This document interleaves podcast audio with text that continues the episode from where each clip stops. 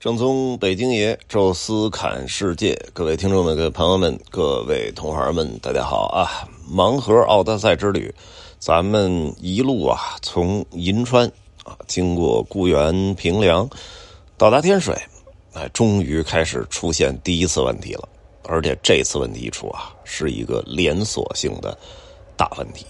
为什么呢？就是头天的晚上啊，当时因为我们。密切在关注啊，整个甘南地区的动态啊。当时之前的甘南基本上是这么一个状态啊，就是说，呃，下河已经基本上没有任何的病例了，然后也都所有的这个风险区也都消失了，但是管控没有结束啊，这个。呃，可以预见吧？可能在未来的一段时间，就是几天之后，呃，再观察个几天啊，再没事就可以管控结束了。管控结束一个重要标志啊，就是景点能开放。哎，因为你你进入那个下河去住店，这都没问题。哎，但是景点不开啊，你说拉卜楞寺啊，这还没有一个明确的大门啊，咱们。呃，照照建筑就行了，大不了就是那个佛佛寺的里边的那个佛像看不到啊，那个可能影响还不是特别大。呃，但是如果说你说这甘家秘境啊，你都进不去里边啊，什么里边什么白石崖什么甘家那个呃十字形那古城你都看不到，那你去那儿就意义不大了。呃，所以这个当时就想着是在下河呢放在最后啊，我们等于先奔那个扎尕那。呃，扎尕那呢可以多待两天啊，因为那个地儿呢就是找一民宿啊，里边看看日出日落啊，然后每天走走这个不同的风景啊，就就是那块就本身就挺好。呃，说这个就奔扎尕那，但是从天水到扎尕那已经中间不需要再再休息了，哎，所以说就想着第二天早上起来啊，一口气儿就干到扎尕那。然后当时啊，其实已经联系好了一个民宿的客栈。啊，那个客栈没赶之前跟他定啊，就怕有问题。咱这弹性自驾嘛，基本都是当天中午啊才决定当天晚上住哪儿啊。所以，但是我一直是在关注着扎卡纳的状态啊。结果头天晚上的时候，哎，那个民宿的老板说：“哎，你你先别来了啊，为什么？哎，说我们这个白天检测出了一例病例。哎，我说那一例病例。”没啥问题，是吧？咱这个只要把那个就涉及到的什么，呃，餐厅啊、客栈啊，一一封闭就就完了吧？其他地儿您就就是密接转移一部分，啊，其他不行。说这个整个扎尕那这地区全封了，就是完全你这景点都进不去了。你要人在景点，你也出不去了，而且很可能你你都不让你出那个客栈啊，至少先那个关个三天之类的。啊，说幸亏你们还没在景点里啊，说反而那样的话，你们行动可能会受到很大的限制。哎，我说这个有点悬了。呃，我说那这扎尕那不行，我们先等一等吧，因为他说是临时决定封三天啊，那我们不行，呃，往下河移动移动，然后我就给下河的这个防空办打电话。啊，下河呢那边回答呢很清楚啊，就是现在的这个风险区呢全关闭，哎，但是呢这个呃这个风险区啊全降级了啊，没有中高风险区，但是呢风控没有结束，还需要观察，观察几天不好说，哎，反正景区到现在都没开门，哎，我说那夏河没有的话，我说再往前再往北一步呢是这个就是临夏那个区域，灵炳灵寺石窟啊，包括这个。呃，黄河的那个泾渭分明的那个点啊，那个倒是都开着，哎，但是如果车到那儿了，等下河的疫情就太被动了啊。人说放观察一两天也是他，人说观察六七天也是他，你不能不下去。到那个点的时候，你就只能有往下河一个方向走的状态了，哎，这个最后也被否了。那我说那不行，我们从南边兜一个圈儿，哎，就就当时呢，就给这个整个的这个甘南的藏族自治州的防空办打电话，哎，说我说这个扎尕那有一例，我们知道，说但是其他的地儿怎么样？然后他就说，就扎尕那是肯定封闭了，哎，说但是呢，涉及到的什么迭部啊，这个录取，还有哪儿啊？是也是。出现了这种密接人员也在临时管控中，说你到这儿，我们也不确定会有什么措施。我一看，好什么录取啊，什么合作啊，这把中间的那几个景点，朗木寺啊，什么什么郭莽湿地呀，什么嘎海泽，这全都给堵死了。哎，我说这一下这区域可就大了啊！最后就给我剩了一马曲，马曲也就是黄河第一湾。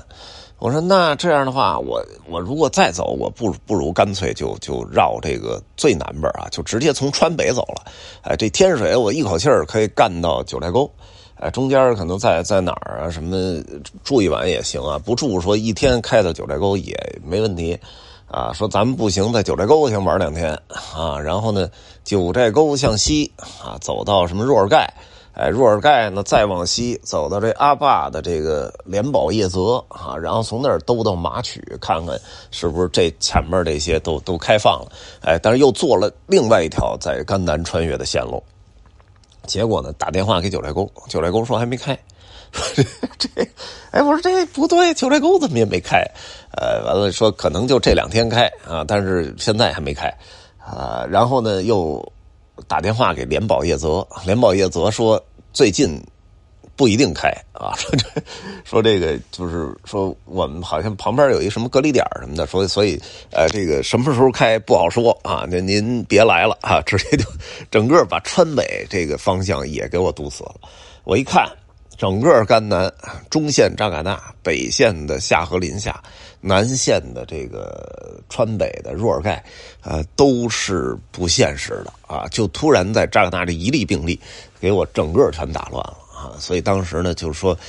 A 线不行呢，我们就实在不行就启动 B 线吧。因为当时啊，这个信息呢，呃，不是同一个时间传递过来的。我这说的时候可以一口气儿给大家都说了啊，但是实际上有些地儿电话打不通啊，有些地儿这个网站打不开啊什么的。呃，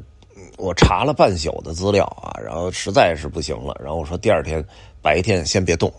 啊，咱们先在市区找个景点先走一走，啊，然后利用这个时间，我把其他的该敲定的都敲定，啊，所以在这种情况下呢，我就上午安排了一个天水的这个呃叫呃玉泉观啊，这样的话我继续在确认资料，哎，结果呢，呃，在确认资料的时候，因为本身是想哎，就是这南边这个甘南这线不行的话，我们就。B 线不是有一条计划吗？就不去甘南了，直接绕过兰州啊，到这个白银啊，白银完了到中卫啊，然后在中卫，然后回到银川，然后这样呢也能玩一个比较深度的宁夏游啊，这样其实也行，呃，时间稍微短一点，呃，当时呢就是有一点不甘心，为什么呀？因为我们如果开 B 线的话，那么其实就应该雇员的时候就应该多玩一天。哎，因为这个当时想的是从银川那个地儿看甘南成不成型，甘南要能成型，那么我们就直接一口气干到张尕那。如果不成型，那么我们从固原开始就开始慢慢玩了哈，什么这个火石寨啊，什么固原的博物馆呀，然后西西极的那个钱币博物馆呀，我们会看很多不同的地儿，然后再到这个平凉看崆峒山，崆峒山可能也会多多看那么呃一段时间啊，就多看个一一天的样子，然后呢再来天水。啊，整体是这么玩，就慢一点那这个呢，就感觉上前面少看了一点东西，就甘南没去了。如果再那么折回来的话，黄河石林啊，完事之后就是，呃，回中卫，这有点太短了，又有点不甘心。所以呢，就是一方面在查这个落实甘南还有没有什么其他的可行性的情况下，同时也在落实 B 线，就是后边有什么问题没有？结果哐啊，这个早晨起来的时候，中卫。出现四例，然后我还专门查了一下，中卫这个还不是说在中卫到什么甘肃的边境检查站什么被查出来的，已经在中卫的东边了，就是几乎是整个宁夏的正中间中卫的中宁县啊，枸杞市场吧还是什么出现了四例，这一下我就慌了。啊，为什么？因为这个就是你你你整个宁夏是很长时间都没有病例了，中国唯一一个无病例的省份，这样突然出现了这四例，那绝对不会只有这四例，一定会蔓延的啊！因为这个很多的呃，不出省的这些平民老百姓，已经就是很长时间有的都没做什么核酸了，啊，所以这种就是隐隐性传播，那一定就不会是说这四例就结束了。你看，像北京啊，像哪儿，西安啊，这都常态化核酸，经常天天都有的啊，这个两三天一检，啊，大家都已经形成习惯了啊。那这样的话，即使有那个出现那么一例两例的，他那个马上控制啊，就很简单。但是像像宁夏这种。呃，当时我们就觉得有点坏啊，啊说所以中卫铁定是去不了了。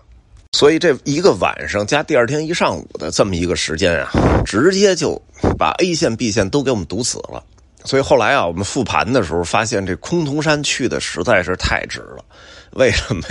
就是当时是这个。A 线里是没有崆峒山的啊，但是又觉得崆峒山这么近不去不合适，所以就去了一个崆峒山，相当于多耽误了一天，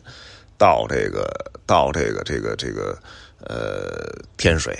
所以到天水麦山石窟看完之后出现的这个状态，所以让我们至少还有一个选择的余地啊，因为如果说这这崆峒山没去啊，其实那天我们已经进扎尕那了。进扎尕那了，当然你有两种可能性啊，一种可能性就是你被封在了扎尕那里边，那就对不起，您就踏实待着吧。还有一种可能性就是，呃，你知道了消息，连夜逃离，那你可能能跑得了啊。呃，跑得了之后，那你肯定要逃出甘南这区域啊。那你往那肯定是往回跑嘛，中卫什么的。结果到中卫又赶上中卫，这 就更麻烦了啊。所以。这么一看呢，就是至少你人在干天水，你的选择还是有的。所以当时呢，整体就开了个会啊，就是说大家怎么办？因为 A 线、B 线现在都完不成了。呃，一一一种方式就是直接开车回银川啊，那这个就没办法了，这这只能是咱们属于一个短暂的五日游，那这也没辙。说还一个呢，就是说我们是不是再换一个方向？啊，比如说穿个秦岭之类的，啊，因为。本来我是想把它做到十月份的行程里，啊，就西安到成都来一个对开秦岭啊，因为秦岭这地儿吧，什么这个刘江路啊，什么这个狮子坝呀，那块儿就红叶一红啊，那个那种状态真的非常好啊。我说这个是不是可以给给设计一下啊？结果呃，现在九月份叶子没红，但是咱们走一趟呗，那别地儿也去不了了，咱穿个秦岭也算没白来，